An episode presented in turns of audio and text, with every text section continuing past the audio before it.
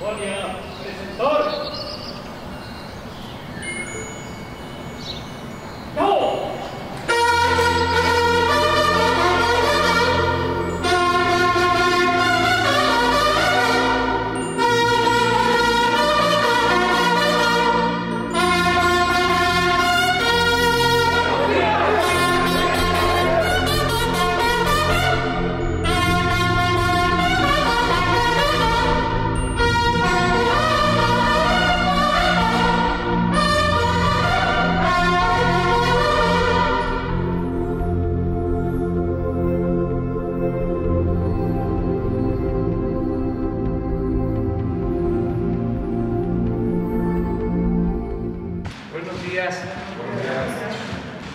ese viernes eh, estamos concluyendo la semana de este nuevo año y vamos a dejar esta conferencia para contestar preguntas. Vamos viendo si no quedaron pendientes y si no empezamos.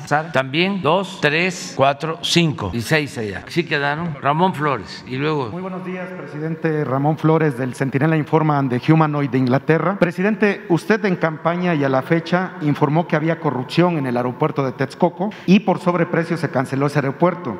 Le recuerdo que usted recibió información de un trabajador de grupo aeroportuario sobre el informe que realizó la División de Inteligencia de la Policía Federal y que el entonces titular de la Secretaría de Seguridad Federal confirmó la, la autenticidad de esta investigación. Le informo que este pasado 24 de noviembre la Secretaría de la Función Pública determinó concluir el expediente por falta de elementos. Al trabajador que le entregó la información a usted, presidente, lo corrieron, no le pagaron liquidación alguna y a la funcionaria de la Policía Federal también. Le explico cómo encubrieron ese expediente. Se le solicitó a la Secretaría de la Función Pública una copia para corroborar las investigaciones que realizaron y el 25 de noviembre nos informan que hay ocho investigaciones, 40 informes de presunta responsabilidad y ahora lo reservan. Al respecto, presidente, aquí le entrego documento para que sepa el nivel de funcionarios de los que se trata, las mansiones y empresas que tienen. ¿Podría Roberto Salcedo Aquino informar de dónde salió el dinero tan solo para los desarrollos habitacionales que se construyeron en Zumpango, Estado de México? Y si Pablo Gómez, el titular de la UIF, lo requiere, le puedo entregar esta información que le dejaré en unos momentos más. Le hablo de más de tres mil departamentos, presidente, y a más de tres años están encubriendo la corrupción que se dio en el aeropuerto de Texcoco. El doctor Santiago Nieto congeló cuentas por más de dos mil millones de pesos y no hay un solo funcionario sancionado con todo y los informes de la Auditoría Superior de la Federación que también encubre a la función pública con este expediente que le voy a entregar.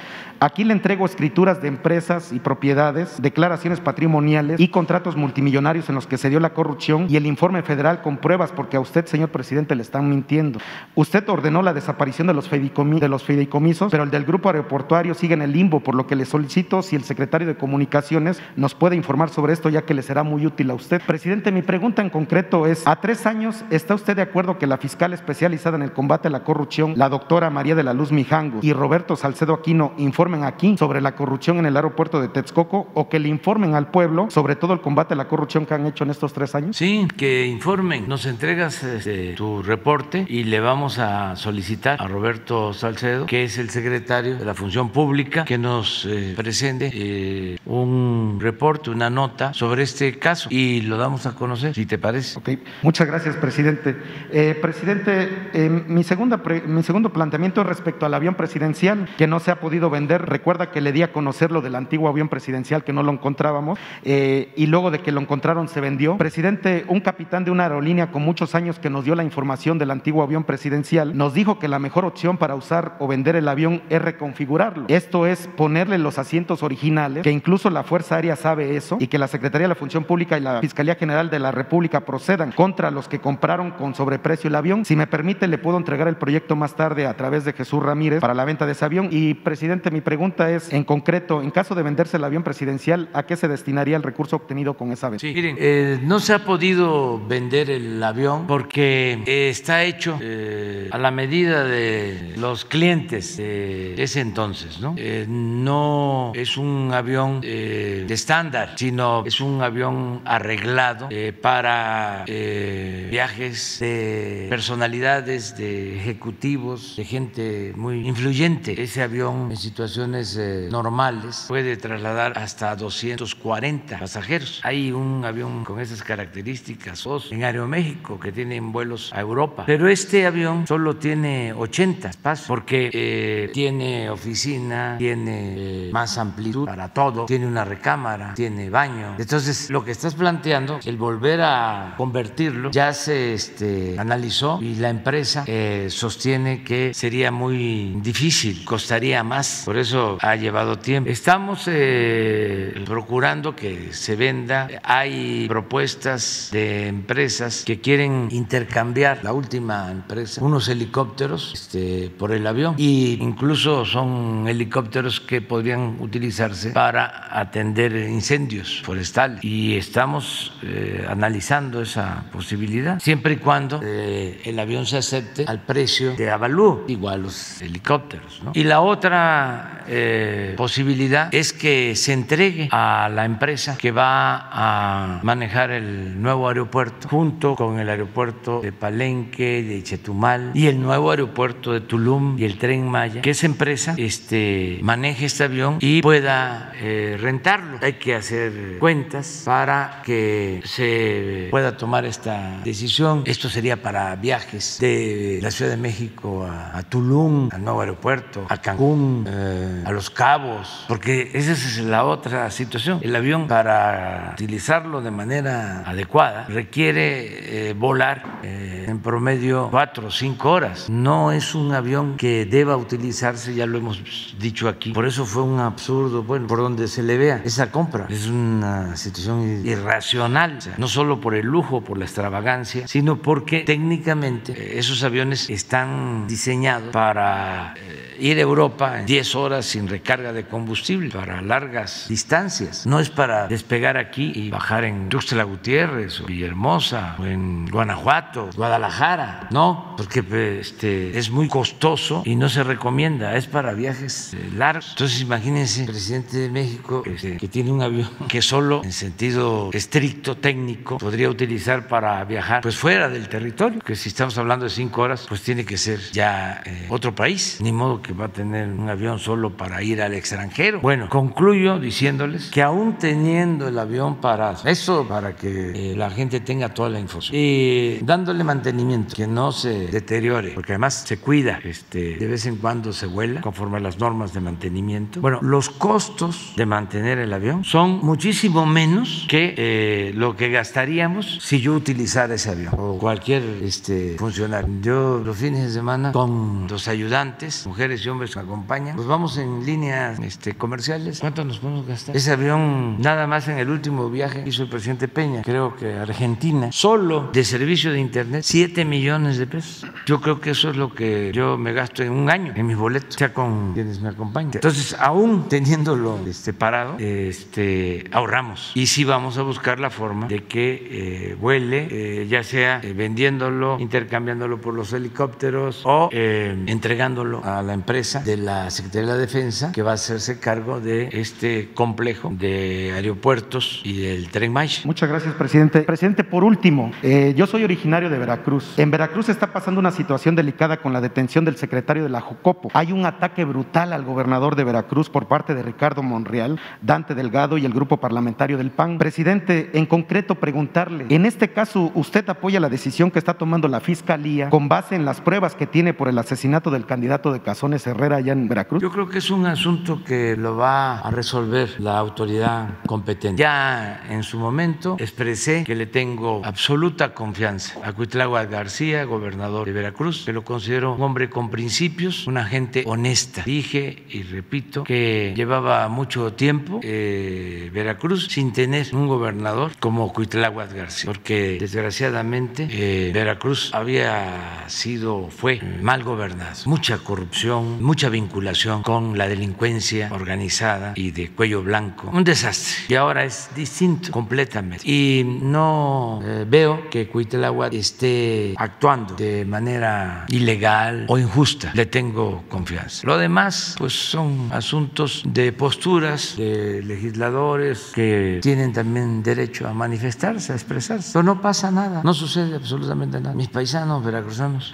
están muy despiertos, ya no se dejan chorear, ya es otra cosa. Entonces no va a suceder nada. Este, el pueblo apoya a Cuitláhuac, el pueblo veracruzano la mayoría, para no este, hablar en lo absoluto, la mayoría lo apoya y nosotros también. Yo respaldo al gobernador, no solo porque es una autoridad legal, legítimamente constituida, este, un gobernante que este, está ahí porque obtuvo votos en elecciones limpias, libres, como no se veían en Veracruz en mucho tiempo, pero no solo es por eso, sino porque me consta de que es un hombre con principios y con ideales. Muy bien. Gracias, presidente. Buenos días. Preguntarle eh, qué valoración han hecho en el Gabinete de Salud con esta, este crecimiento de contagios que afortunadamente no ha derivado en más fallecimientos y el crecimiento de hospitalizaciones, pues es, ciertamente hasta ahora lento. Eh, ayer se reportaba un 19% en camas generales. Si no se corre el riesgo eh, por, por, es, por esta manera acelerada de contagios de que se saturen los, los hospitales.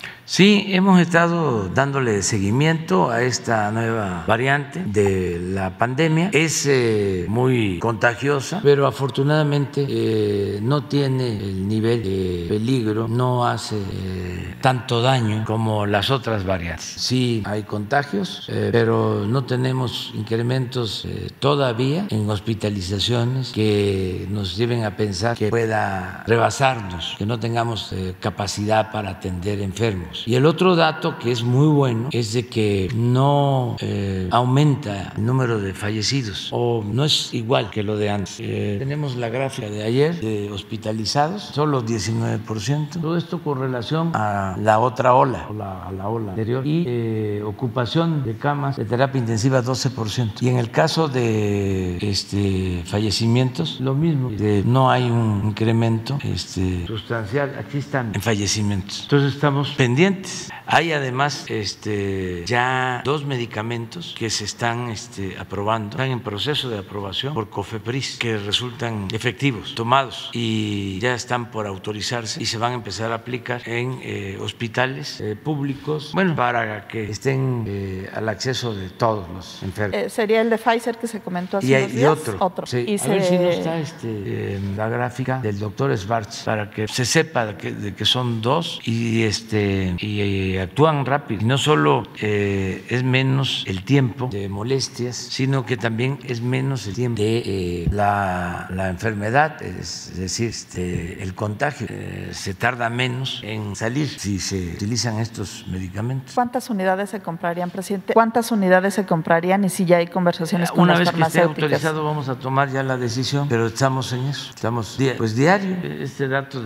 es de hoy en la mañana. todos los días estamos dando. Gracias, presidente. Ahorita vamos a ver los, a ver si no hay, este, Jesús, acuerdos de mantener reservado en los nombres, sí, y si podemos dar a conocer nada más cuáles son. Un poco, este, es una lámina que nos presentó sobre las autorizaciones. Mientras le pregunto de dos cosas más, esta solicitud que hace la Fiscalía a la Secretaría de la Función Pública de Información con respecto a Santiago Nieto y su esposa. Si usted tiene conocimiento, ¿por qué sería la investigación? Si ya se ha proporcionado. Y esto pues ha sido interpretado eh, por algunos como, es, como un enfrentamiento que hay entre el propio fiscal Gersmanero y Santiago Nieto. Pues es un asunto que tiene que ver con la Fiscalía. Eh, así como yo le tengo confianza al fiscal Alejandro Gersmanero, le tengo confianza a Santiago Nieto. Y son seguramente eh, procesos que tienen que este, desahogarse. Si hay una denuncia, pues tienen que hacerse las diligencias. Pero eso no significa que el señalado sea culpable. Y en este caso, no creo que Santiago esté involucrado en actos de corrupción ni en ningún acto de abuso de autoridad. A lo mejor la fiscalía tiene que hacer estos este, procedimientos. ¿Usted sabe de esta confrontación?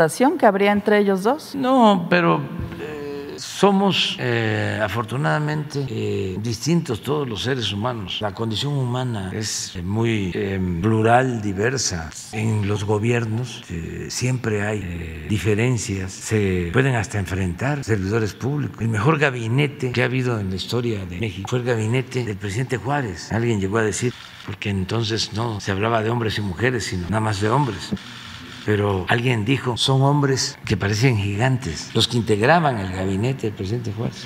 Bueno, pues ellos se enfrentaban, había liberales radicales y liberales moderados. Ocampo dijo una vez que Comonfort era un moderado escribió Ocampo a su yerno, que era diplomático, y le dice en la carta, fíjate que hablé con el presidente y me dice que él va a resolver los problemas con apretones de mano, cuando lo que debería hacerse es resolver los problemas, pero con apretones de pescuezo.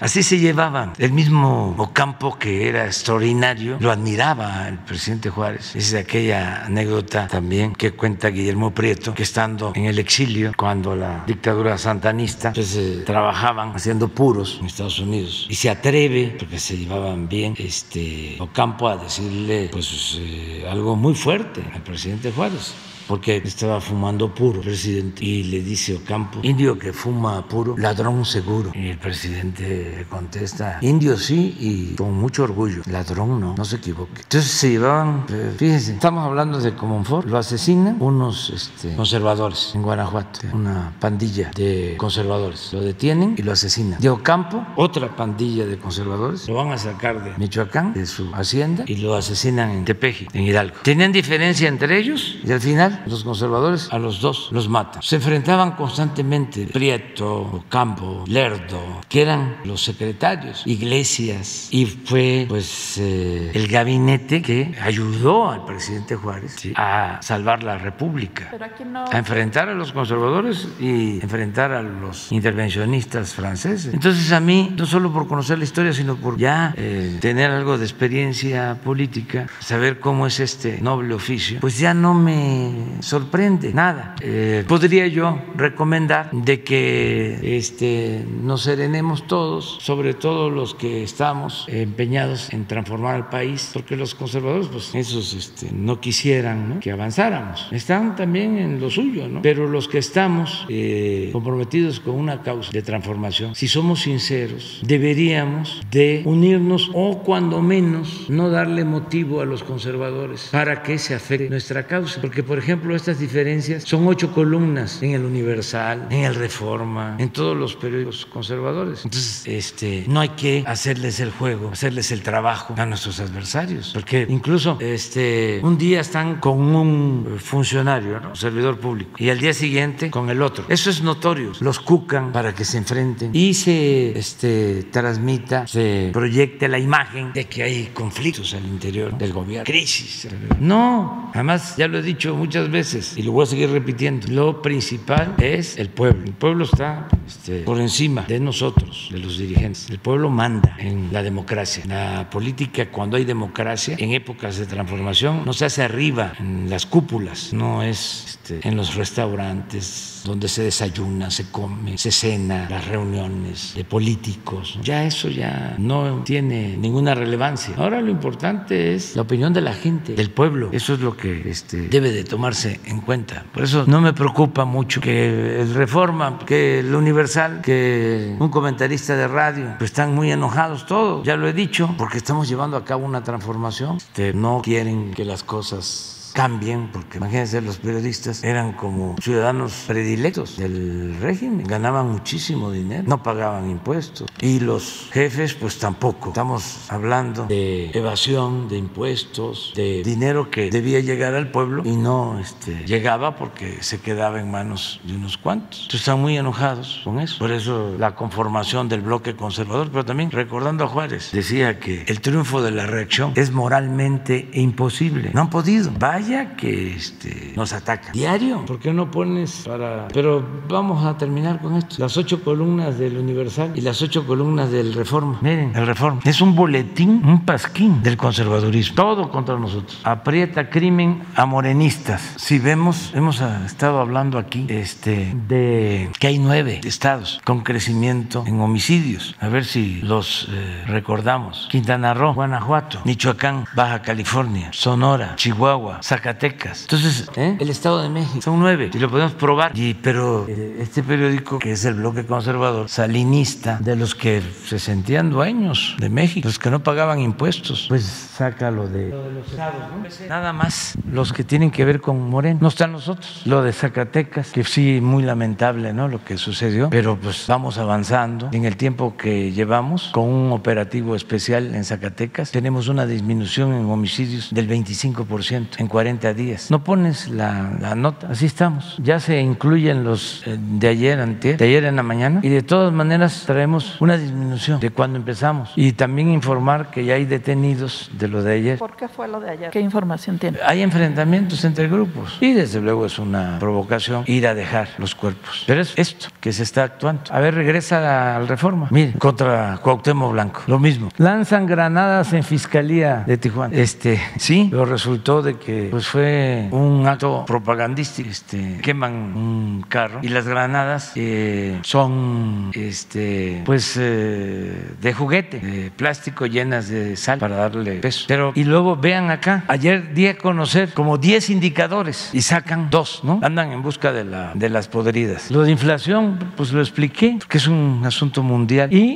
lo de homicidio, lo expliqué también. Aquí está en su misma gráfica. Aquí entramos, así iba, aquí está, así iba. Si, no hubiésemos, miren cómo vamos. Y tenemos una disminución mínima, pero frenamos el avance de homicidios. Ah, ¿por qué no sacan lo de secuestro? ¿Por qué no sacan lo de robo de vehículo? ¿Por qué no sacan lo de robo en general? Porque son tendenciosos. Ese es el periodismo de derecha, periodismo conservador, muy este, deshonesto y este, nada objetivo, ni nada profesional, ni nada independiente. Por eso hablo de que es un boletín del conservadurismo. Y a ver el Universal, es que es interesante. Devuelven a un millón de mexicanos en tres años. Además, este, vamos al análisis. ¿Será que está en la nota cuántos devolvían antes? Que el presidente Obama llegó a devolver 600 mil por año. ¿Y aquí cuánto dice? Un millón en tres. Pero es ocho columnas. No hay este, precedentes. Y aquí estoy también. Revocación y reforma. Ah, la agenda de este año. No, la agenda de este año no es esa. La agenda de este año es seguir apoyando al pueblo, que no falten las pensiones a los adultos mayores, que no falten las becas para los estudiantes, que no falte el apoyo al campo, que se garantice la atención médica y los medicamentos gratuitos, que terminemos de levantar el sistema de salud que nos los dejaron en el suelo, en ruinas. La agenda de este año es seguir combatiendo la corrupción. La agenda de este año es seguir ahorrando y no permitiendo los gastos superfluos. La agenda de este año es garantizar la paz, la tranquilidad. La agenda de este año es que inauguremos el 21 de marzo el nuevo aeropuerto Felipe Ángel, que inauguremos en julio la nueva refinería, que se resuelva no en este año, en este mes ya el pago de la nueva refinería de Shell que compramos para no estar importando gasolinas y garantizar, porque esa sí es la agenda del año, que no aumenten los precios de los combustibles. Esa es la agenda de este año es seguir avanzando en la construcción del tren Maya. La agenda de este año es seguir construyendo los canales de riego en los pueblos ya en Nayarit, que este, les vamos a poner a ese sistema de riego Alejandro Gascón Mercado, porque es uno de los dirigentes históricos de Nayarit, muy importante. En honor a él, vamos a poner a ese sistema de riego. Su nombre, claro, lo vamos a este, tramitar con la familia para ver si están de acuerdo. Pero vamos a tener como 35 mil hectáreas de riego solo en Nayarit. Y desde luego que la agenda de este año es continuar con la construcción de la presa de Santa María en Sinaloa, los canales de riego en la presa Santa María y en la presa Picacho. O sea, la agenda de este año es mucho, ¿no? No es la revocación, claro que sí, es parte ¿no? del fortalecimiento de la democracia y aprovecho, porque a lo mejor después ya no voy a poder hablar sobre el tema, aprovecho para invitar a todos que el día 10 de abril a votar a la consulta para dejar establecido el método democrático de la revocación del mandato, para que se convierta en realidad el criterio de que el pueblo pone y el pueblo quita, porque esto va a quedar ya hacia adelante. Ya está en la Constitución, ya un presidente va a ser electo por seis años, pero si no hace bien las cosas y el pueblo no está de acuerdo, pueden los ciudadanos reunir firmas y solicitar que se lleve a cabo una consulta para que se decida si sigue o se va. Todo esto ayuda mucho. Entonces eso es parte de la gente. Y los otros son las reformas, son tres reformas nada más. La eléctrica, que es para que no aumente el precio de la luz, que no se siga entregando subsidio a empresas extranjeras, que se corrija la injusticia de que empresas que promueven, que patrocinan al Reforma, al periódico Reforma, como Oxxo, paguen menos de luz que lo que paga una familia en su hogar, porque los de Oxxo pues este eran parte, ¿no? El grupo dominante con sus periódicos y sus influencias. Entonces la reforma eléctrica es para que se acabe el apoyo extraordinario, el trato privilegiado para los de arriba y el maltrato a los de abajo. Para eso es la reforma. Y que garanticemos que no aumente el precio de la luz. Para eso es la reforma. Y también para que el litio no se privatice, porque es un mineral estratégico. Para eso es la reforma. Entonces los legisladores van a definirse y vamos a saber quién es quién, de qué lado están, si están del lado de Iberdrola y de las empresas extranjeras y de los que reciben los privilegios o están del lado del pueblo. Y si lo vemos políticamente es si están del lado de López Mateos o del lado de Carlos Salinas de Gortari. Está interesante esa reforma. La segunda reforma es la electoral porque tenemos que resolver el problema de que no actúan los del Consejo del INE como árbitros, como jueces, toman partido, están en contra de nosotros, no deberían de estar ni a favor ni en contra de nadie. Su función es hacer valer la democracia, garantizar un pie de igualdad, evitar los fraudes electorales, que las elecciones sean limpias, sean libres, impulsar la democracia participativa. Pero resulta que se ladearon, no de ahora, ya llevan tiempo. Entonces necesitamos pues una reforma. Y luego también se requiere que haya austeridad. No puede ser posible que se gaste tanto en el órgano encargado de garantizar y de organizar las elecciones. 20 mil millones de pesos. Es muchísimo. México es el país que más gasta en elecciones del mundo. Pero además, sin la credibilidad, mantener un aparato para que no haya certeza, para que no haya justicia, un aparato oneroso, caro. Y la tercera reforma que hace falta es que la Guardia Nacional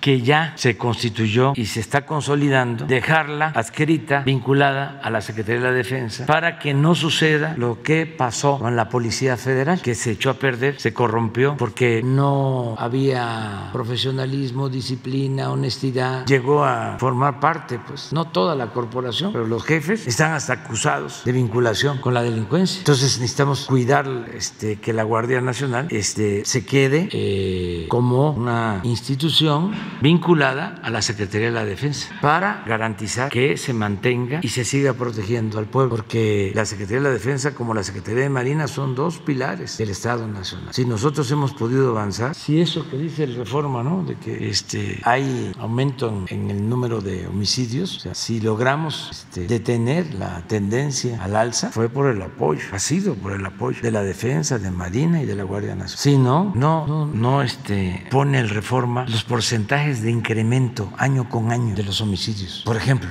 de cómo venía. Y ya es mucho pedir si se le este, convoca a que pongan eh, el índice de letalidad en todo este tiempo, para que vean cuando declaran la guerra a la delincuencia con Calderón, eh, cuántos muertos en enfrentamientos, más muertos que heridos y que detenidos en enfrentamientos, porque el que quedaba herido lo remataban. Decían, tú haz tu trabajo y nosotros nos encargamos de los derechos humanos. Había licencia para matar. Era mátalos en caliente. Pero eso la reforma pues no lo va a dar a conocer. O han eh, leído un reportaje del reforma sobre, ¿cómo se llama? El que está detenido en Estados Unidos. García Luna y el Universal y las televisoras y los programas de radio. Yo recuerdo que cuando estaba García Luna en su apogeo, hay dos cosas las tengo así muy precisas, muy fijas, que se fijaron. Una cuando invita a García Luna, a Ciro Gómez Leiva y a un grupo, a Marín, que era periodista, a un búnker y salen de ahí, es cosa de ir a la hemeroteca maravillados. ¡Oh! ¡Cuánta tecnología de punta, cámara! Eso lo tengo muy claro. Nada más que nos dijeran ahora qué vieron y si no notaron lo de, que después se supo de García Luna. Y otra cosa es que viene a visitarnos el primer ministro, sí, presidente de Francia en aquel entonces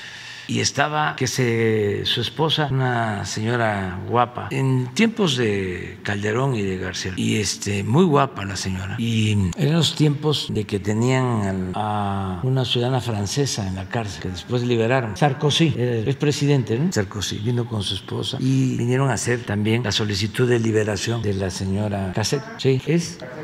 Cassés.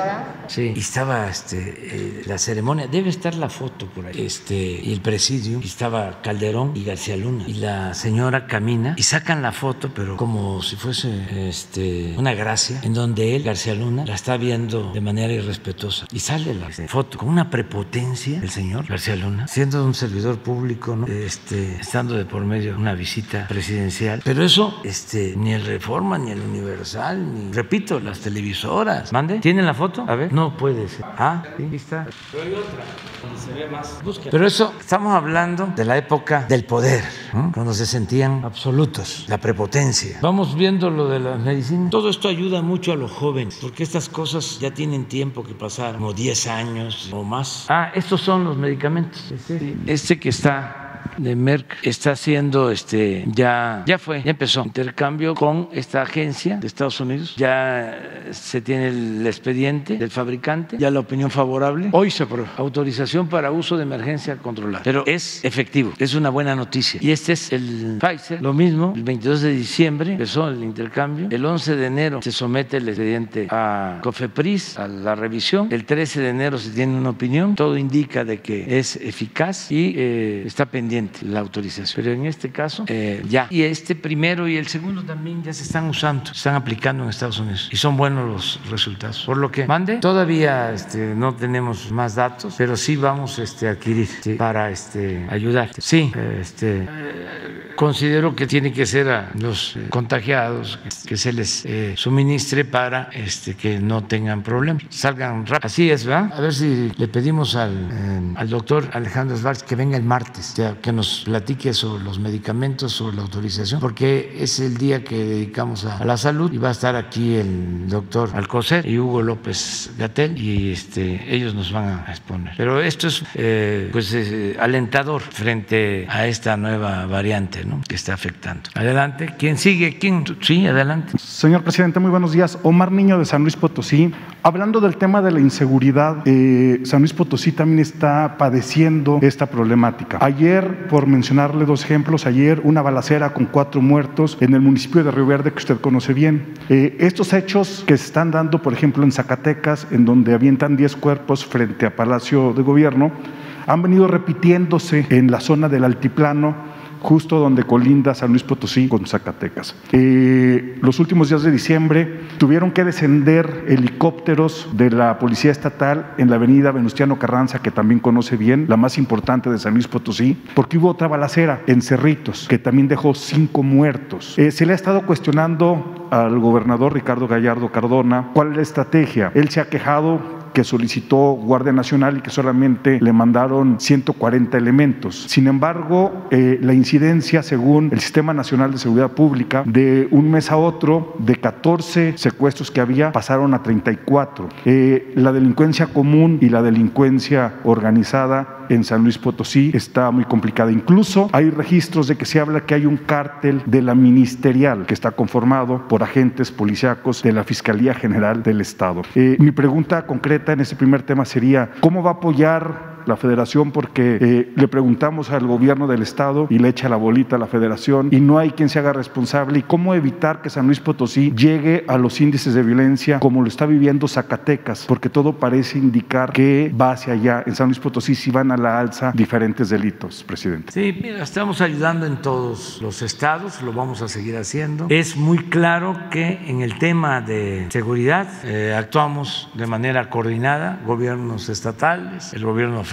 Esto tiene que atenderse de manera responsable, no debe de prevalecer el interés partidista o político y San Luis tiene apoyo del gobierno federal y lo va a seguir teniendo. Eh, vamos eh, a presentar el informe sobre San Luis, eh, entre otras cosas. La secretaria de Seguridad Pública es de San Luis Potosí. De Gilitla, San Luis. Rosa Isel Rodríguez. Entonces le vamos a pedir que informe hoy sobre San Luis, pero no tenemos diferencias con el de San Luis Potosí. Y menos las vamos a tener en este tema de seguridad. Para que los potosinos sepan que vamos nosotros a estar siempre ayudando, protegiendo, garantizando la seguridad de todas y de todos San Luis Potosí. Ese es nuestro compromiso. Cuando podamos, vamos a hacer allá una reunión de seguridad y una conferencia de prensa, mejor pronto, en febrero, este, antes que Rosa Isela nos informe sobre cómo está la situación en San Luis. Eh, es interesante eh, que se conozca que este, lo de Zacatecas es algo especial, porque sus estados vecinos no tienen el mismo problema. Decidieron los grupos utilizar como escenario para el enfrentamiento Zacatecas. Y aún con lo que tú estás planteando, no está así San Luis como Zacatecas, ni Aguascalientes, ni Durango, bueno, ni Jalisco. Este, es una circunstancia ahí especial. Y en el caso de Zacatecas, como ya vimos, estamos reforzando eh, la presencia, está Guardia Nacional, están elementos del ejército eh, en Zacatecas y en 40 días fuimos nosotros allá y tomamos la decisión de eh, reforzar la presencia de la Guardia Nacional en Zacatecas y en los 40 días vuelve a poner la gráfica de Zacatecas y a lo mejor también este, Rosa Isela puede mandarnos algo sobre San Luis en homicidios y secuestros, para ver el comportamiento. Pero miren, esto es, aquí inició la operación. Yo estuve por estos días, sí, noviembre. Estos son los días anteriores. Por eso tomamos la decisión de ir. De aquí para acá, aún incluyendo los homicidios de ayer, es 25% de disminución con respecto a estos días. Creo que son un poco más de 40, ¿no dice los días? 43 días. Y claro, claro. Y no quiero adelantar nada, ya hay detenidos de lo de ayer. Y también, pues, eh, no es nada más un simple y lamentable asesinato de varias personas, sino ir a ponerlos enfrente, en la plaza. Mande, a ver la de San Luis. Pero es, nosotros vamos a continuar en Zacatecas. Ah, este, esto es homicidio, ¿no? Aquí hay un incremento, lo que tú. Sin embargo, a partir de que sí, hay una disminución, de acuerdo a este dato, yo le voy a pedir mejor a Rosa Isela que lo explique. A ver si viene el lunes estás tú, también para que este, se conozca toda la información. Sí, hay que ver todos los homicidios y ver eh, secuestros. En el caso de Zacatecas, a ver si no tiene la de secuestros. Ha habido una disminución este, mayor todavía que la disminución en homicidios, en secuestros en Zacatecas. Si no, que mañana, digo que el, lunes lo informe Presidente, otro tema que nos preocupa mucho a los potosinos y que ayer lo tocábamos es el de la Sierra de San Miguelito. Eh, si bien eh, es cierto que hace dos días estuvo la secretaria, la titular de la Semarnat, eh, también se habla de amparos. Y usted lo conoce bien, la Sierra de San Miguelito ha estado, se ha estado construyendo durante mucho tiempo y quien realmente tiene el poder de construir o que tuvo fueron los hombres más ricos de San Luis Potosí. Hay exgobernadores, expolíticos, eh, el hombre que más dinero tiene en San Luis Potosí, que es dueño del Club La Loma, que está construida justo en esta parte de la Sierra de San Miguelito. Eh, ahora se están amparando los ejidatarios. me gustaría preguntarle para que la gente de San Luis Potosí tenga certeza, porque desde que vino nuestro colega eh, Julio Astillero, Julio Hernández, eh, y que usted se comprometió a que la Sierra de San Miguelito iba a ser protegida, eh, ¿en qué momento se encuentra esta situación en San Luis Potosí? Mario Luis Albores va a firmar con el gobernador del estado esta primera importante, primer importante documento donde se va a proteger la sierra. ¿Qué información tiene que nos pueda dar a los potosinos? Pues que ya se llevó a cabo este, la acción, ya se declaró eh, una superficie de alrededor de 110 mil hectáreas como área natural protegida. Eh, las diferencias que se están presentando tienen que ver con las partes más cercanas a la mancha urbana, donde ya estaban pensando en fraccionar. O sea, son los negocios inmobiliarios. Entonces es probable que se presenten estos amparos, pero legalmente nosotros vamos a defender eh, que toda esta superficie debe ser área eh, natural protegida. Y vamos a ir hablando también con los campesinos para que no los eh, utilicen los fraccionadores, las compañías o empresas que se dedican a la construcción y a hacer jugosos negocios y a incumplir con las normas de cuidado del medio ambiente, construyen donde no hay servicios, donde no hay vialidad tiene que ser el Estado, el gobierno, el que construya las vialidades, el que les haga toda la infraestructura. Eh, ellos compran terrenos este, a precios bajos por hectárea y luego los venden por metro cuadrado a precios elevadísimos. Eso era lo de antes y creen que van a poder seguir haciendo lo mismo. No, ya se tomó la decisión de proteger eh, esta área natural y vamos, eh, repito, a hablar con los campesinos para este, indemnizarlos, decirles que no van a ser despojados, que se les va a hacer justicia y que incluso eh, se les van a ofrecer opciones para que puedan participar en el programa Sembrando Vida para reforestar la sierra, que no les falte nunca el trabajo y su indemnización. O sea, esto es muy importante que lo sepan, porque seguramente les están diciendo de que ya fueron despojados y que no lo permitas, que ahí andan sopiloteando.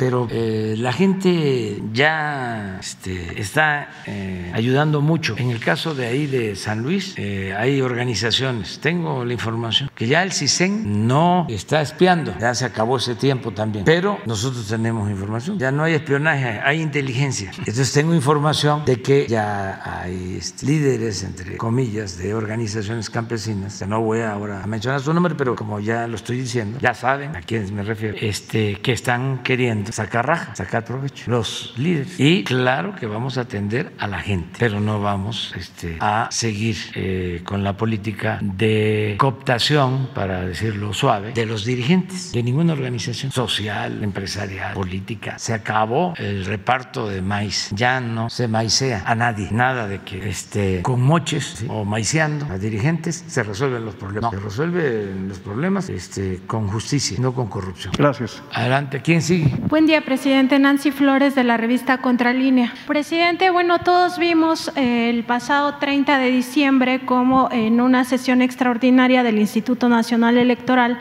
el consejero presidente Lorenzo Córdoba, pues incluso se exaltó muchísimo y dijo que eh, pues iban a ver si podían sacarle jugo a las piedras.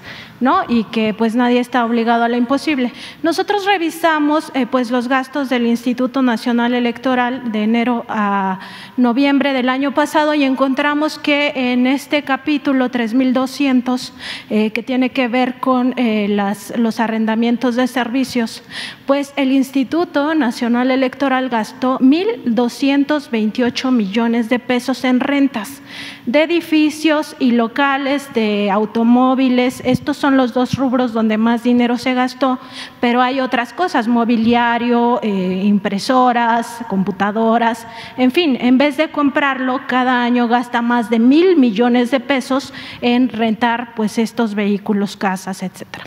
Eh, también encontramos, por ejemplo, que otro gasto importante tiene que ver con la publicidad a medios de comunicación. Usted ha hablado aquí muchísimo de cómo la austeridad tiene también que aplicarse hacia los medios. Más de 134 millones de pesos se gastaron en publicidad en medios de comunicación. Otro gasto también que nos llama la atención tiene que ver con lavandería y limpieza, que asciende a 95 millones de pesos. Además, se entregan 20 millones de pesos a organizaciones de la sociedad civil para eh, hacer supuesta investigación. Habría que ver si esto es así o qué tipo de investigación se ha generado. Y bueno, hay incluso un gasto eh, por más de un millón de pesos para traducciones.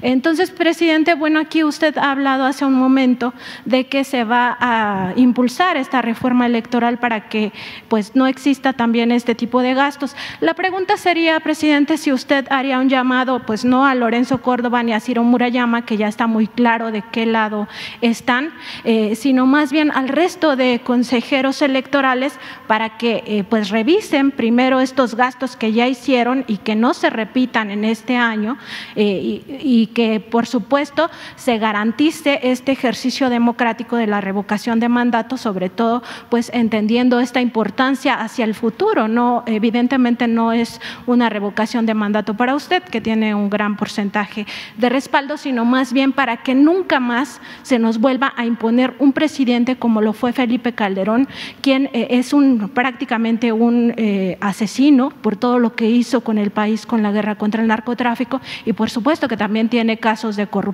y ya está sumamente demostrado cómo su gobierno se alió con distintos cárteles del narcotráfico para eh, pues eh, expandir todo esto y generó un baño de sangre en México. Entonces, ¿haría este llamado o eh, cómo se resolvería simplemente con la reforma este, electoral? Sí, bueno, son dos cosas.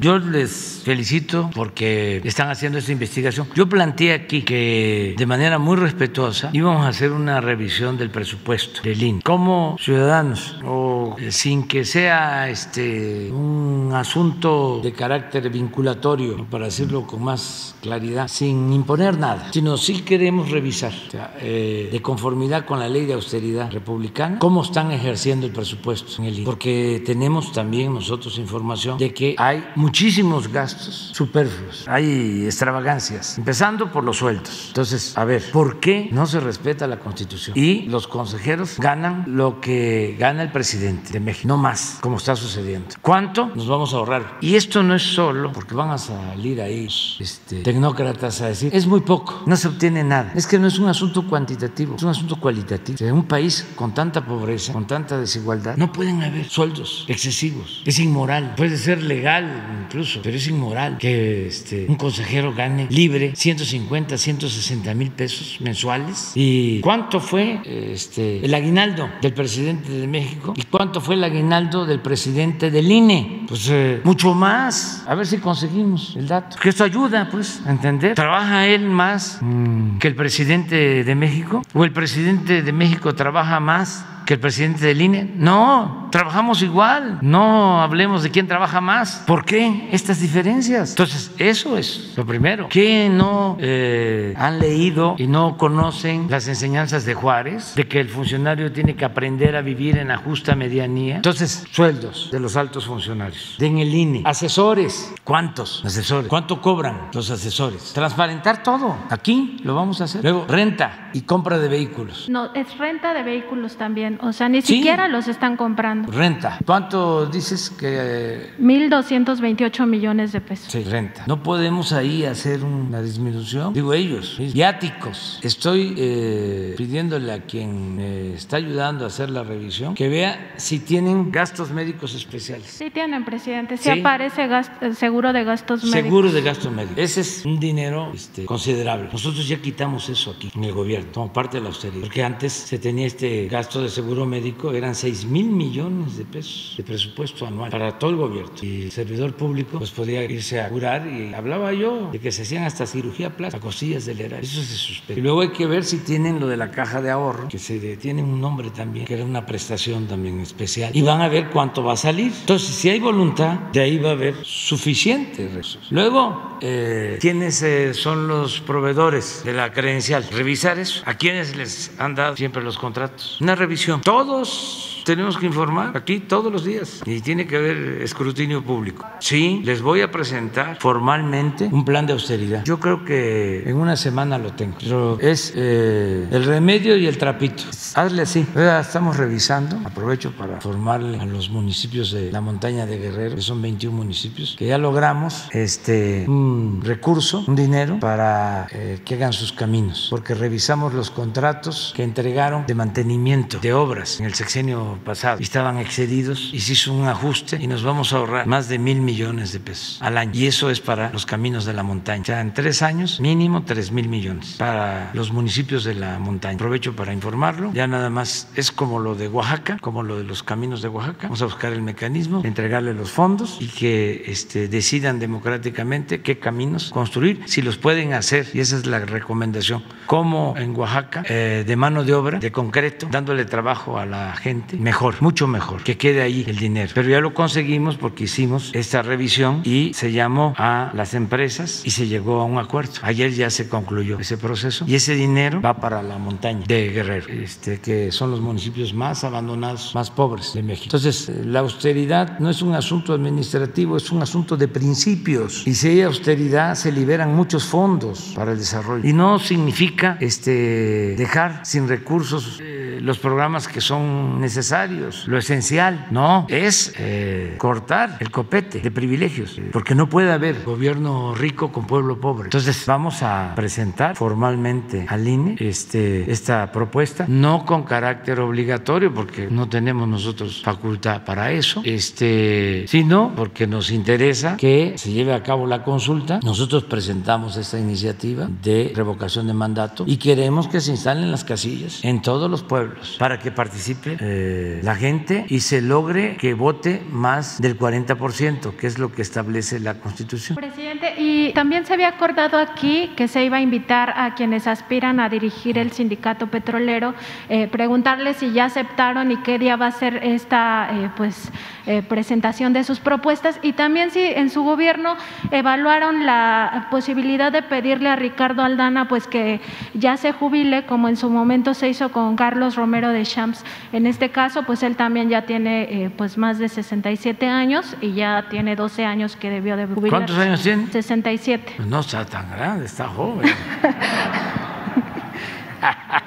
La edad jubilatoria, presidente, en Pemex es de 55 años. Bueno, este, el presidente de México tiene 68, el presidente de China tiene también 68, el presidente de Rusia tiene 68, tiene A ver si podemos dar el dato. El presidente Biden, pues debe de tener 77. Claro que ahora va a estar Boris, jovencito, tiene 35, 36 años. 38 es un joven y este, muy inteligente y con convicciones, con principios, porque no es nada más ser joven, sino mantener ideales, mantener principios. Es la juventud y los ideales.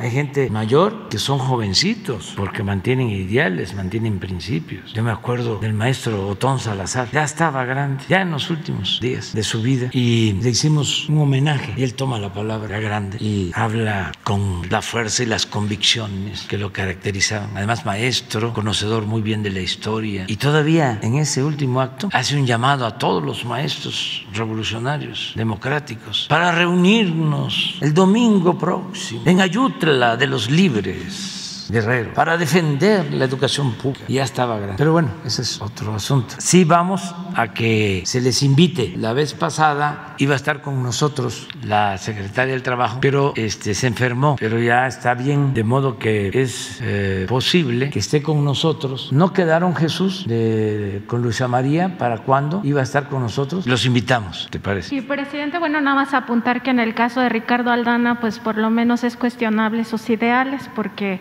pues ha estado involucrado en muchísimas cosas, entre ellos el Pemex Gate.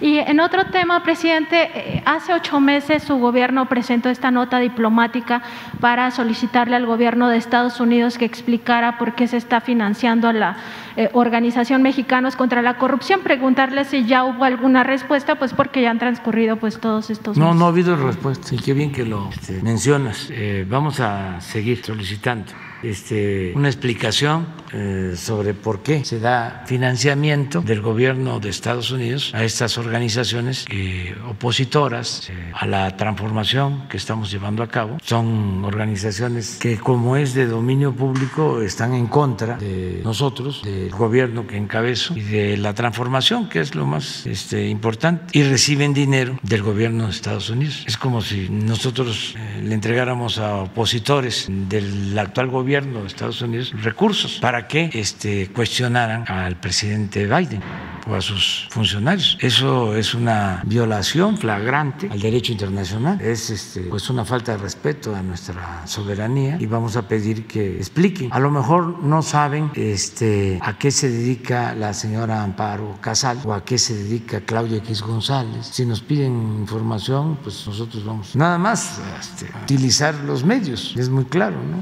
Las redes está a qué se dedica, básicamente, este, pero sí lo vamos a hacer. Eh, llevamos muy buena relación con el gobierno de Estados Unidos y en especial con el embajador Ken Salazar y este, si es necesario formalmente vamos a pedir que nos respondan. Gracias, presidente. ¿Quién sigue? Buenos días, presidente. Mi nombre es Miguel Velázquez, soy reportero del periódico Publimetro y le quiero comentar lo siguiente. El gobernador de Nuevo León, Samuel García, eh, mencionó en esta semana que se vacunó, se aplicó la tercera vacuna eh, contra COVID-19. El asunto es que en los últimos cuatro meses se ha aplicado las tres vacunas, presidente. Eh, como parte de estas caravanas que está realizando a Estados Unidos para vacunar a sectores de su población, eh, García se aplicó la primera dosis de Johnson Johnson el 18 de agosto pasado. Eh, esta, en esta semana, como le comentaba, regresó a Estados Unidos para aplicarse el- la dosis de refuerzo. Mencionó que es la tercera vacuna y eh, pues parte de, de lo que está sucediendo es que él y su esposa Mariana Rodríguez dicen que esto lo, lo hacen como un signo para que todo Nuevo León y como tienen presencia a nivel nacional eh, sepan que la única solución a la pandemia es vacunarse. Aunque eh, el doctor Hugo López Gatel nos mencionó en las conferencias vespertinas hace algún tiempo que ponerse vacunas de más eh, de las que estaban recomendadas, pues no era lo, mejor porque podía incluso incrementarse el, riesgo de una reacción alérgica. Y también pues está el, asunto de la ética, presidente. Entonces, a mí me gustaría preguntarle qué opina usted sobre, sobre este tema. Pues no tengo información. Y mire, eh, creo que si lo hacen con ese propósito de que la gente se vacune, creo que es bueno. Y si eh, tienen la posibilidad de ir a Estados Unidos y hacerlo, pues también eh, no lo vemos mal. En efecto, hay que vacunarnos todos. Gracias a la vacuna se salvan muchas vidas. y lo otro, pues es este la forma de cada quien de gobernar, como decía don Daniel Cosío Villegas, el estilo personal de gobernar. ¿Y es ético, presidente, que, un político eh, ponga este ejemplo de vacunarse más veces de las recomendadas? Eh? Pero ya este, somos mayores y que cada quien eh, opine, somos libres y que nos hagamos responsables de nuestros este, actos, cada quien. Pero yo no quiero ahí este, enfrentarme en una polémica ¿no? con el gobernador de Nuevo León ni con ningún gobernador. la verdad es buena la relación con todos, eh, tenemos que procurar eso. Si hubiese una cosa verdaderamente grave, o sea, este, pues a lo mejor sí, una opinión respetuosa. Pero esto depende del criterio de cada quien, no solo de la autoridad, sino de la gente. Eh, nosotros siempre hemos dicho que el pueblo de México es mayor de edad. Entonces, la gente sabe lo que conviene, lo que no conviene. Es un pueblo muy avispado, muy consciente, ni más el pueblo de, de Nuevo León. Entonces, ellos ya saben si se van a ir a vacunar a Estados Unidos o se van a esperar a vacunarse o a seguirse vacunando, mejor dicho, en Monterrey o en los municipios de Nuevo León, cuántas veces se van a vacunar. Hay gente que tiene mucho criterio. Entonces, no meternos en eso, porque este, no, no tiene sentido. Presidente, en un segundo tema que me gustaría eh, preguntarle, eh, la semana pasada se presentó aquí el informe sobre eh, los programas del bienestar y pues uno de los programas que caracterizaron la primera mitad de su sexenio fue tandas del bienestar y los créditos a la palabra. A mí me gustaría preguntarle, presidente, eh, durante el informe que nos presentó, que le dio al pueblo de México el primero de diciembre en el Zócalo, usted mencionó que en los primeros tres años de su gobierno se entregaron 3.700.000 créditos a la palabra en los diferentes eh, tipos y modalidades que hay. ¿Cómo va el tema de los pagos, presidente? ¿Cuántos se han pagado? ¿Cómo va el avance de, estos pagos? Porque también eh, se, se, mencionaba o mencionábamos en esta conferencia que en el presupuesto para este año 2022 pues no, no se contemplaba eh, más presupuesto para estos, eh, para estos programas y eh, usted mencionaba que estaban analizando que fuera como una especie de crédito revolvente, que mientras, entonces preguntarle cómo va, cómo va este asunto. Estamos por tener ya un informe de todos los créditos, la recuperación de los créditos y en efecto lo que estamos pensando, por eso no se asignó presupuesto, porque ya hay este, una cantidad de recursos de los pagos que se han hecho en tandas y en los créditos que se entregaron sobre todo durante la pandemia. ¿Se acuerda que fueron créditos de 20 mil pesos eh, a pagar en tres años con mensualidades? Vamos a tener la semana próxima eh, una reunión, van a participar de economía, de bienestar, todos los que el Seguro Social, ¿se acuerdan que hubieron créditos para eh, pequeños empresarios que no despidieron a sus trabajadores. Entonces, eh, y vamos a saber, vamos a tener un informe de eh, cómo se dispersaron los recursos y cuánto se ha recuperado y qué se va a hacer con ese dinero. Y, y también preguntarle si, eh, bueno, dependería también de este informe, la continuidad que tendría el programa, la continu de, a partir de este informe, la continuidad que tendría el programa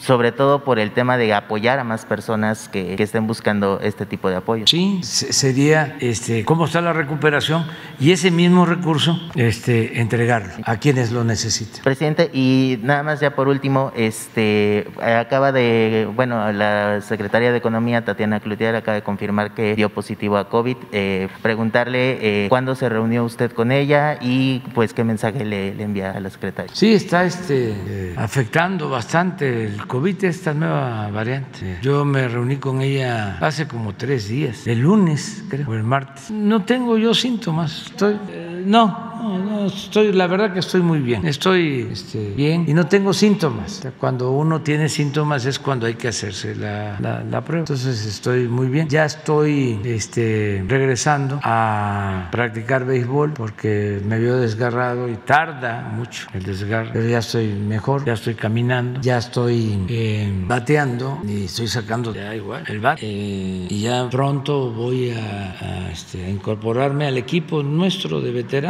para en esta temporada este, lograr batear arriba de 300. Este, ahora está la Liga del Pacífico, está muy bien. Culiacán contra Guasave, Tomateros contra Algodoneros, van uno a uno, están empatados. Y Charros con Monterrey, es la final de la Liga Mexicana del Pacífico. Me da mucho gusto que haya afición al béisbol y a todos los deportes. Este, ahora con la pandemia y siempre necesitamos caminar y hacer ejercicio, eso nos ayuda mucho. Es medicina preventiva, no dejarnos caer, no dejarnos eh, vencer. Y no tengo síntomas, pero sí eh, son ya varios los que tienen COVID de esta nueva variante que conocemos. Afortunadamente están saliendo algunos con muy pocos este, síntomas, eh, un poco de calentura, pero un día, no mucha, garganta, básicamente. Y ya con estos medicamentos se puede salir rápido adelante. De todas maneras hay que cuidarnos, evitar los contagios. Lo que ya sabemos hacer, cuidarnos. Nos ayuda mucho también eh, la vacunación. Ya tenemos como, a ver, pones la gráfica de vacunación, como 88% de vacunación. Y eh, está avanzando mucho lo de la vacunación de refuerzo. Ya en adulto mayor, de 60 en adelante, ya estamos casi al 50% de la de refuerzo. Sí, 88. Esto es lo que más ayuda, lo más protege. Ahí es donde no ha podido el COVID.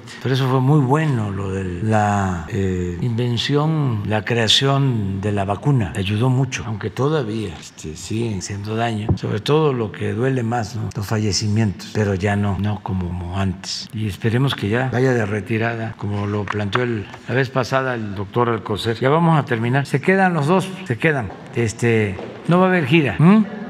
No, no tengo que hacer cosas. Este, tengo reuniones aquí Palacio, hoy, mañana, el domingo voy a escribir. ¿eh? Tengo reuniones con bienestar de este, los eh, responsables de las obras, Tren Maya, aeropuerto. Tengo trabajos de, de, de, revisión, de avance, de la cuestión del presupuesto, el que busquemos el mecanismo de enviar lo más pronto posible los fondos para los caminos de la montaña de Guerrero, lo que hoy estoy anunciando, lo que ayer se planteó de que ya necesitamos comenzar con los registros de los carros extranjeros. Eh, voy a revisar ya eh, el acuerdo este, para los nuevos estados este fin de semana. En fin, tengo cosas que, hacer, pero no, vamos a salir.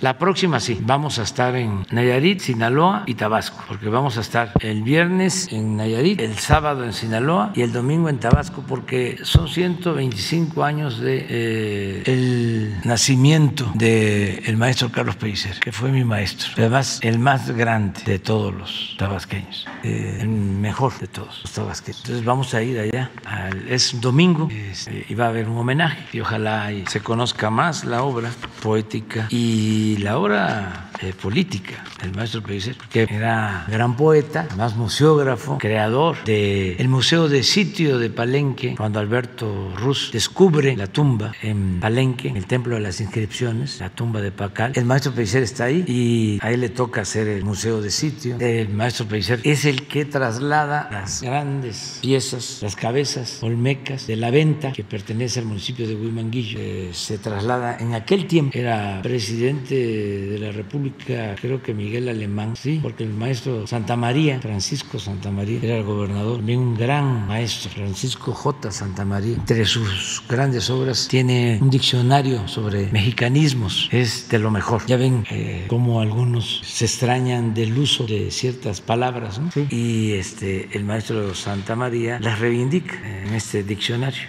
Em, entonces, con él siendo gobernador, el maestro Pellicer logra trasladar en aquel entonces esas piezas, la cabeza, con maquinaria de Pemex, que empezaba este, el, trabajo en una nueva etapa de exploración petrolera. En esa zona donde se encontraron las cabezas, en la venta, Agua Dulce, esa era la zona petrolera, el sur de, Veracruz y los límites con Tabasco. Eh, la venta está ubicada casi al margen del río Tonalá, que es el río que divide Veracruz con Tabasco.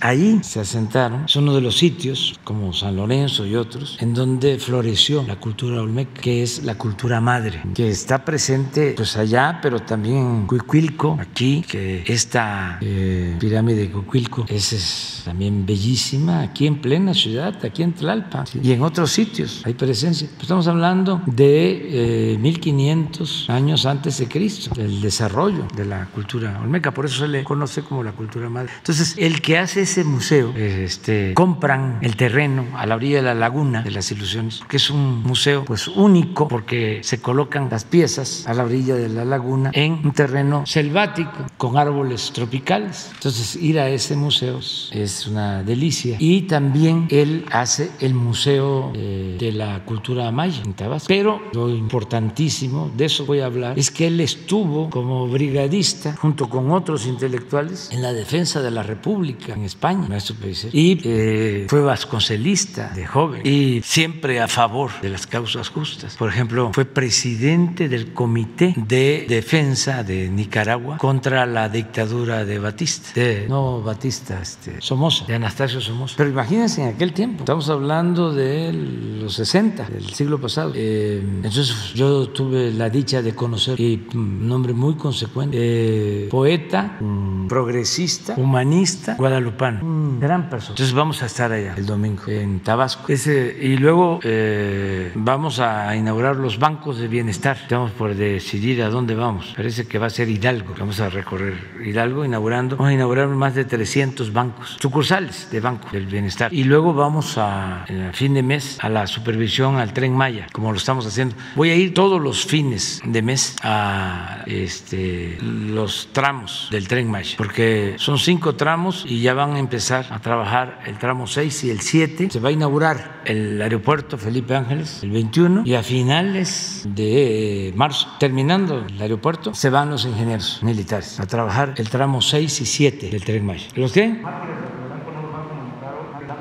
Sí, sí, fíjate qué bien que me lo recuerdas. Y ayer eh, fue la promulgación, fue un aniversario más de la promulgación de la, de la ley agraria del de 6 de enero de 1915. Y en efecto, hoy eh, es un aniversario más de los mártires de Río Blanco, eh, porque la represión fue el 7 de enero, en la madrugada de 1907. 1907. Y fue algo terrible, tremendo. Gracias a esos héroes se consiguieron las eh, reivindicaciones eh, salariales, mmm, las prestaciones, porque cuando ellos lucharon eran jornadas de 16 horas de trabajo y no había ninguna prestación, no había ni siquiera este, un día de descanso, había que trabajar hasta el domingo y si no se trabajaba no se pagaba. Y como había auge y faltaban brazos, así se decía en ese entonces, había trabajo infantil en las máquinas textileras, se tenían que poner banquitos a los niños, los explotaban. Entonces cuando se declara la huelga de los textileros, no solo de Veracruz, también de Puebla, de Tlaxcala. Este, lo que hace Porfirio Díaz es que manda al ejército y reprimen. Hay crónicas muy fuertes. Después de la represión, eh, subían los cuerpos de los asesinados a vagones del ferrocarril y iban a tirar los cuerpos al mar, a Veracruz, eh, para eh, los tiburones. Y eh, los líderes que fueron aprendidos, que muchos se fueron a la montaña, escondieron, los que no perdieron la vida, y a los dirigentes que detuvieron los mandaban, fíjense lo que es la vida. La cárcel eh, de ese entonces más temible, más que San Juan de Ulúa, era Quintana Roo, este, era como la Siberia mexicana, la Siberia tropical, porque las enfermedades, las epidemias, este, no permitían salir con vida. Entonces era una cárcel. Entonces los líderes de, eh, movimiento de Río Blanco, la mayoría fueron enviados a